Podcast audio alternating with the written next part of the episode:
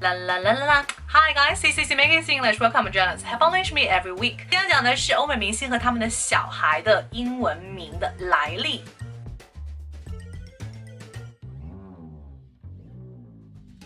Hi, I'm Kim Kardashian. So my first daughter's name is North West. First, you know, um. You know, the media is too dramatic about our baby's name. They call her North West. Wow! I seriously think that's a joke. A joke. Of the Queen Anna Wintour，她说这个名字是非常 genius 的，非常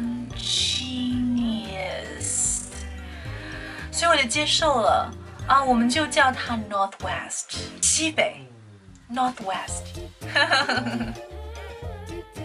About our second child，我的第二个儿子呢，他的名字就更加的有意思了。他的名字叫 Saint，Saint 很神圣的，你知道吗？有好多学校都是叫 Saint 什么什么什么 University。 Wow. I love Sam because he's a blessing to me。他对我来说就是一个宝，是一个祝福，你知道吗？我觉得我可能都快死了，都不想再生了，真的。I don't wanna be pregnant again，所以我后来找了代孕哈。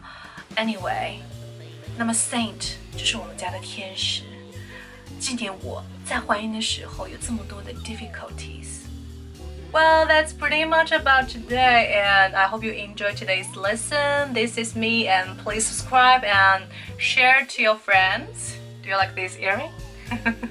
That's too big, but I love it.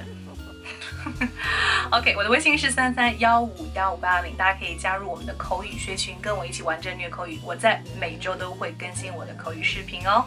So, ciao.